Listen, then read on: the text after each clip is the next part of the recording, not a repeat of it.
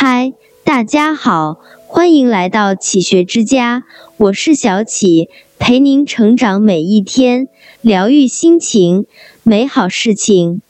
顾城说，一个人应该活的是自己，并且干净。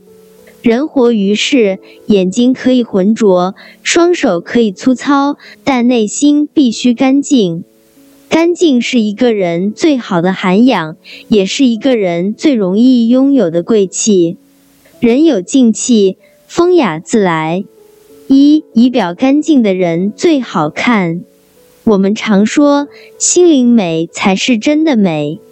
但这并不代表做人就可以完全不注重仪容仪表。事实上，外表才是一个人的第一张名片。杨澜说过：“没有人有义务必须透过连你自己都毫不在意的邋遢外表去发现你优秀的内在。因此，做人还是要讲究外在美。”所谓的外在美，未必是华服裹身、珠光宝气、浓妆艳抹，但一定要干干净净、清清爽爽。外貌洁净是人区别于动物的鲜明标志。就连《弟子规》中也要求：冠必正、纽必结、袜与履俱紧切。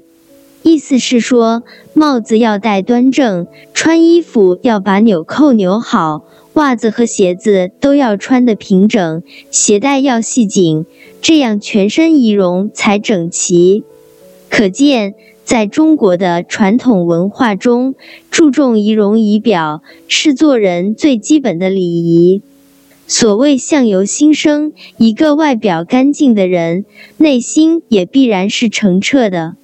而干净的仪表，不仅可以让自己显得赏心悦目。给别人带来如沐春风之感，也是对他人最起码的尊重。所以，仪表干净的人最好看。二，家里干净的人最高级。《黄帝宅经》中说：“人因宅而立，宅因人得存。人宅相扶，感通天地。”意思是说，人因为宅的存在而存活在天地间，宅因为有人才被建起来。人与住宅是互利共存的关系，相互感应。所谓“人养宅子，宅养人”，家的环境会影响到人的运气和福气。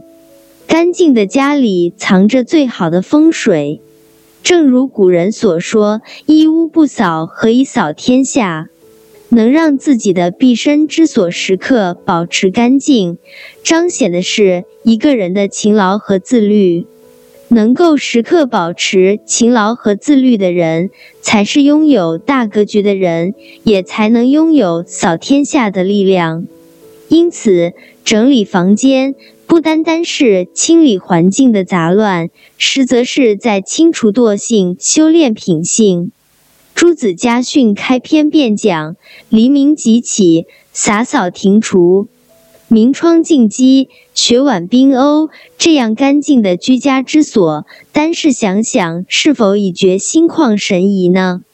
因此，扫屋除尘，扫的是尘，净的是心，反映的是一个人的生活态度。一个干净的家，不仅能粉饰生活，也能治愈心灵，带来好运。如此才说，家里干净的人才是活得最高级的人。三圈子干净的人最睿智。隋朝王通在其所写的《中说》中有言：“以利相交，利尽则散；以势相交，事败则轻。”以权相交，权失则弃；以情相交，情断则伤。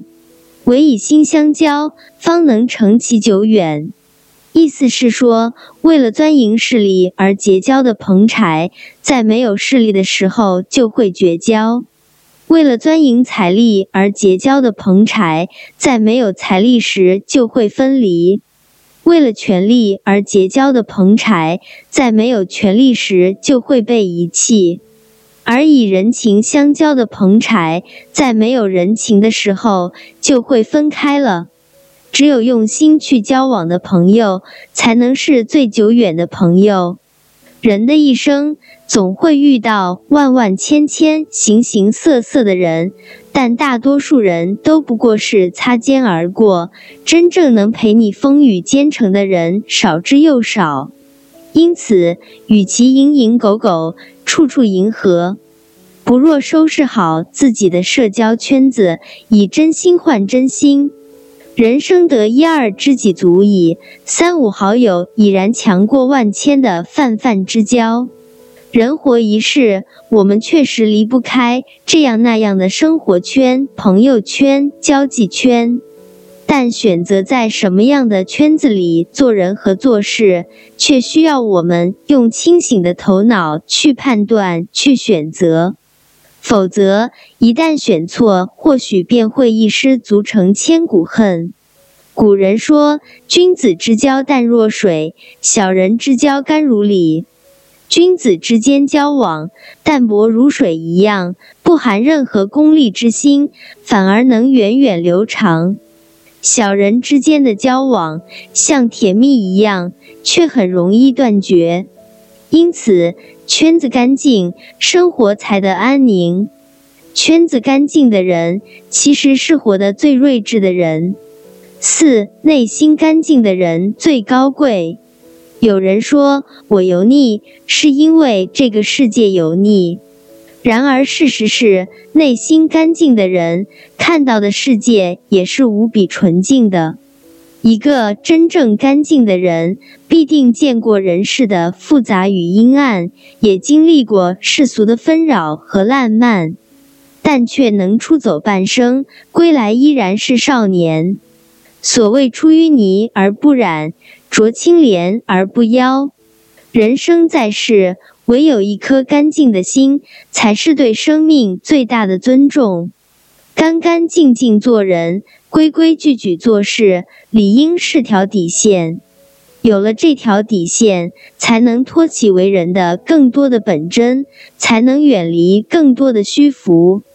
菜根谭中有言：“君子之心，青天白日。”内心干净的人，不会被欲望裹挟，不会被名利牵绊。人世间浮浮沉沉，内心纯净是做人最好的态度。内心干净的人最高贵。过去已逝，未来还长。从今天起，愿你我都能清白做人，干净做事，享受万物晴朗的美好，活出清净自在的人生。这里是启学之家，让我们因为爱和梦想一起前行。更多精彩内容，搜“启学之家”，关注我们就可以了。感谢收听，下期再见。